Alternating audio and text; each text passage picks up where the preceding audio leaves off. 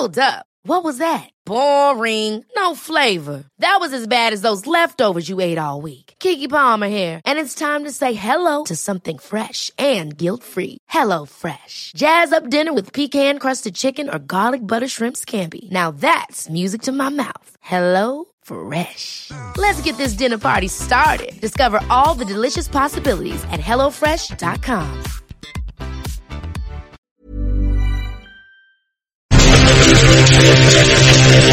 Son las 6 de la tarde con 34 minutos, 6 con 34 en el tiempo del centro de la República Mexicana. Gracias por continuar con nosotros aquí en Noticias de la Tarde, a través del 98.5 de FM, El Heraldo Radio. Bueno, a ver, eh, ¿qué pasa con el tema de la extorsión en los mercados? Ayer platicábamos con el vocero de la Fiscalía y nos platicaba que no hay denuncias.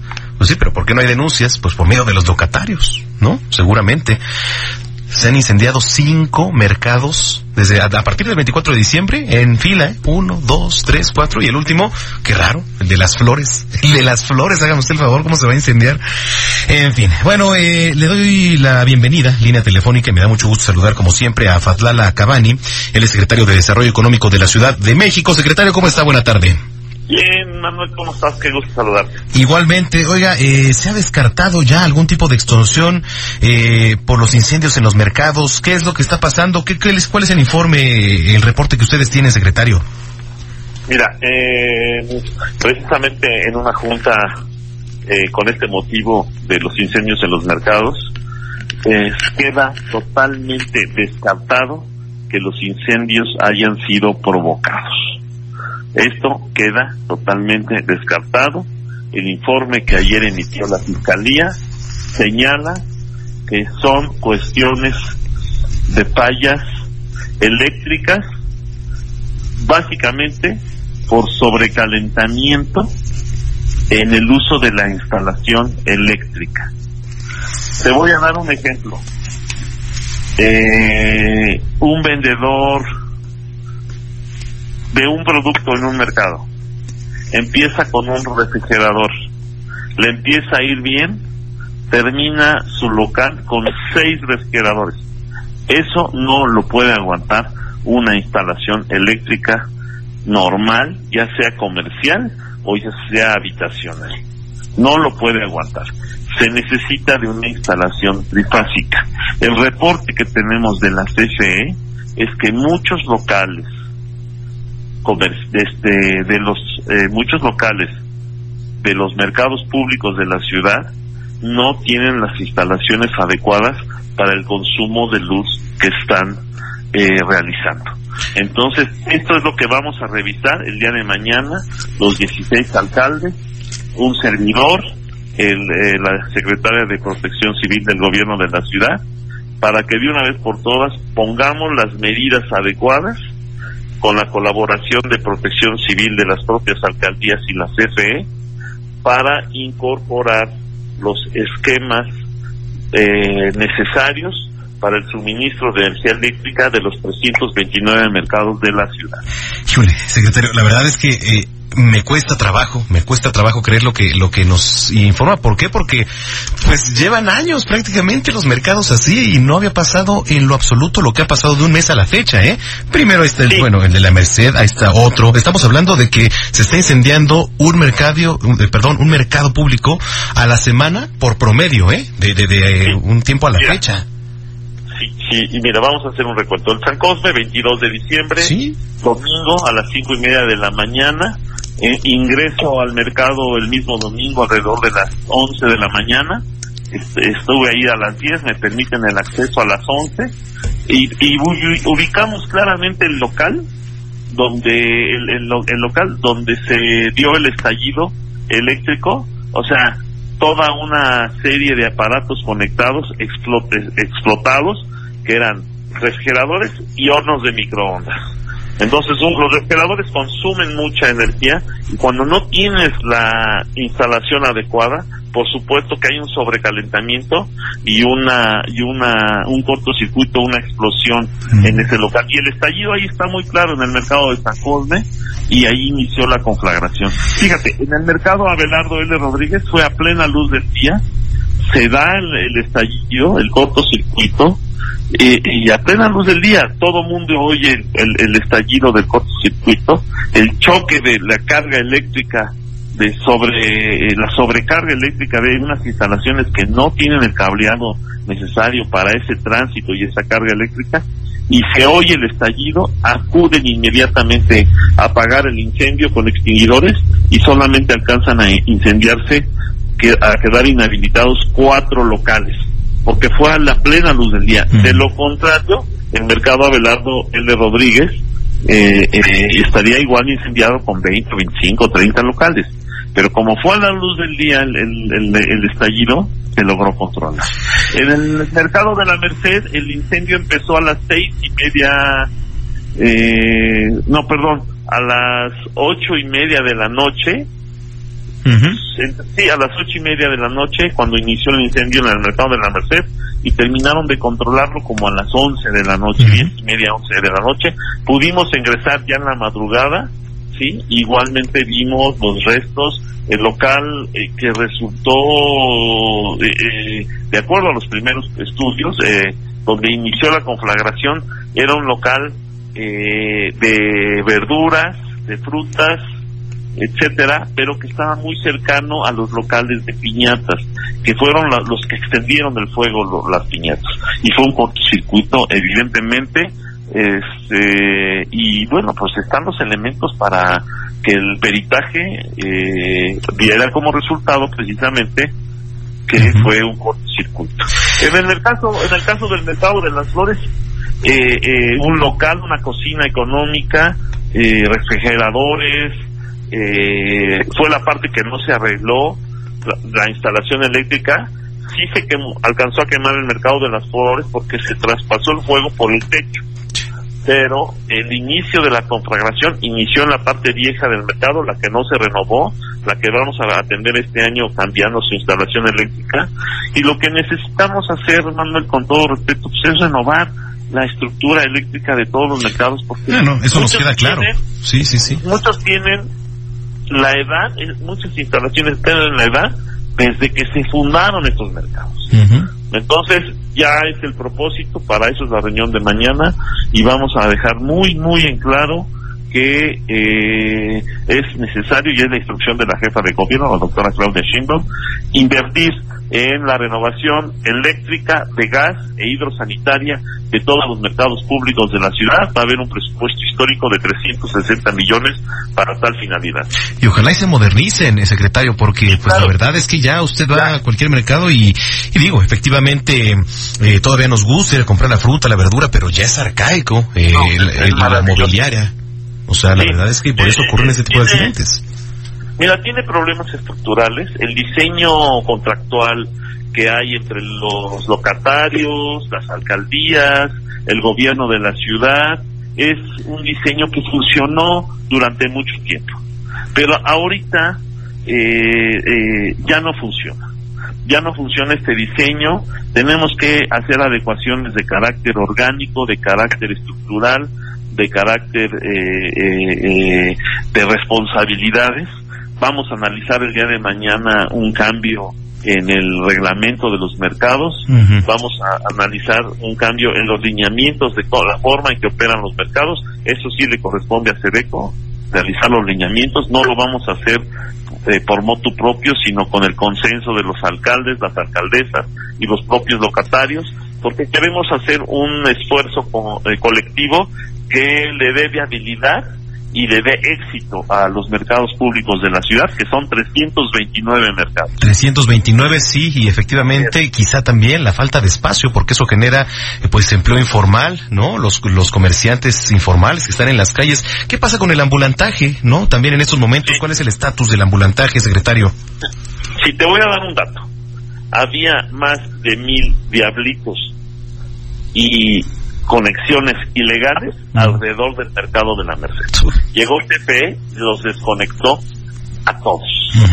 A todos los bajó y les dijo, bueno, si la alcaldía les permite estar aquí por cuestiones históricas, de mucho tiempo, por cuestiones de, de, de, carácter de empleo, de carácter de, de operación, porque muchos tienen ahí pues décadas eh, no vamos a llegar a tampoco a sacarlos de un día para otro, pero sí a ordenarlos, que es la instrucción de la jefa de gobierno, a generar un orden de tal manera que dentro del marco de esta reestructuración, sí, todos tengan instalaciones eléctricas adecuadas. Si las bajadas de, eh, para estos eh, comerciantes informales eh, se pagan su luz y bajan adecuadamente de los transformadores aledaños, entonces vamos todos a tener esquemas de seguridad que le van a permitir tanto a los locatarios como a los que visitan los mercados de la seguridad que se requiere. Es un tema que a ver si ya luego le entramos más a fondo el tema del ambulantaje, secretario. No, el ambulantaje es un fenómeno histórico que hay que atenderlo en su justa dimensión y hay que ir, estamos trabajando desde Cereco para ir formalizando a muchos que tienen estos puestos, ingresarnos a la formalidad, porque también en la formalidad adquieren beneficios como créditos, amplían su mercado de venta, amplían su mercado de compra. ¿Por qué? Porque pueden recibir facturas y dar facturas.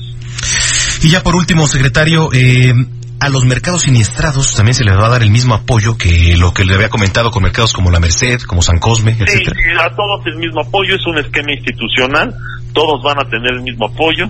En el mercado de la Merced ya están por llegar las cartas para formalizar la reubicación, ¿sí? Ya se, se está inhabilitando las estructuras que pudieran caerse con cualquier otra eventualidad, un sismo o algo, de tal manera que esas estructuras están ya inhabilitadas y, los locatarios han cooperado adecuadamente, cosa que debe. Bueno, secretario, pues eh, gracias por platicar con nosotros, como siempre, y, estamos en contacto. Saludos, Heraldo. Gracias, Fadlala Cabani, secretario de Desarrollo Económico de la Ciudad de México. Híjole. Pues yo la verdad sigo sin creerlo, ¿eh? Dice el secretario, se descarta en una reunión con la jefa de gobierno que todo esto haya sido provocado. Y le hablo del tema de los mercados, de los incendios. Yo lo dudo, sobre todo por las circunstancias y sobre todo por las coincidencias, ¿no? El penúltimo, ¿no? El mercado Morelos. Un día antes detienen a un integrante de la Unión Tepito y al otro día se incendia el mercado. Luego el mercado de las flores, ¿no? ¿Cómo se va a incendiar el mercado de las flores? Digo, teniendo ahí... Ay, en fin, bueno, pues eh, la mejor opinión la tiene usted, así que le pido que nos manden sus comentarios a través de las redes sociales, arroba heraldo de México y arroba zamacona al aire. ¿Usted cree que no haya sido provocado el tema de los incendios en los mercados? ¿Usted cree que haya sido casualidad, fallas eléctricas, etcétera? Bueno, pues entonces, eh, esto no había pasado, ¿eh? En años anteriores. Yo no recuerdo una racha así, cinco mercados al hilo, promedio de uno por semana. En fin, ahí lo dejo a su criterio, 6 con 46. Vamos a otros temas no menos interesantes y que son también nota del día. La Organización Mundial de la Salud decidió postergar para mañana jueves la decisión de declarar o no emergencia internacional por el brote del coronavirus. El francés Didier Hussein, presidente del Comité de Emergencia, explicó que los expertos se reunieron hoy en la sede de la Organización Mundial de la Salud en Ginebra, allá en Suiza. Pero tras varias horas eh, donde no lograron consenso, decidieron reunirse para mañana y así debatir nuevamente esta alerta. Por su parte, el director general de la Organización Mundial de la Salud, Tedros Adhanom, Tedros Adhanom señaló que la decisión de postergar la declaratoria se debe a que pues se toman de forma muy seria, ¿no? Este brote y necesitan más información de las autoridades sanitarias, sobre todo en China. Ah, vamos a escucharlo. This is a novel coronavirus and um, it's a new discovery. So identifying um, the pathogen was done swiftly and it shows the capacity that China has now. And the sequencing was done quickly, but more importantly, it was shared immediately. And that's why Korea, Japan, Thailand were able to diagnose the new coronavirus quickly. In addition to that, um, actions taken immediately, especially on the market, Wuhan market, seafood market, uh, and followed by action by other actions was very uh, commendable. And the involvement of the leadership, starting from the president himself, who gave really clear guidance, the premier, and the minister was also very impressive and different actually from uh, previously, uh, you know, from previous actions. You see the capacity and you see the political commitment. And that's continuing, and we appreciate that. But at the same time, although there is good capacity in China, uh, they have also invited our experts. So our experts are now on the ground as we speak with China, Chinese experts assessing the situation and that's why we're saying we will have more information uh, and we will reconvene uh, tomorrow. Bueno, y en nuestro país, la Secretaría de Salud Federal informó que se tomarán acciones preventivas en el país ante el brote del coronavirus, que hasta el momento ha provocado la muerte de 17 personas. Entre las medidas que se implementarán con todas las oficinas estatales de salud están la emisión de una alerta de viaje a Wuhan, allá en China, ciudad en donde comenzó este brote. También se dará seguimiento a los mexicanos que han viajado a la localidad china y seguirán de cerca los anuncios que se emitan en los países donde hay brotes del virus. De momento, y por tratarse de una primera etapa, los cortes informativos sobre el estado del país serán cada 24 horas y el director general de epidemiología, José Luis Alomía, será el encargado de presentarlos. Bueno, a ver, por cierto, en la conferencia ofrecida esta tarde, los representantes de la Secretaría de Salud Federal afirmaron que no hay razón para que los mexicanos entren en pánico. Y eso es muy importante, ¿eh? tome nota. Ya que se trata de un virus nuevo y no hay indicios de que tenga un comportamiento grave. Y es que muchas veces caemos en pánico. ¿Recuerda usted? Bueno, aquella vez sí, sí fue un, un virus que se expandió y fue un virus gravísimo, el tema de la influenza. No, usted lo recuerda bien, perfectamente.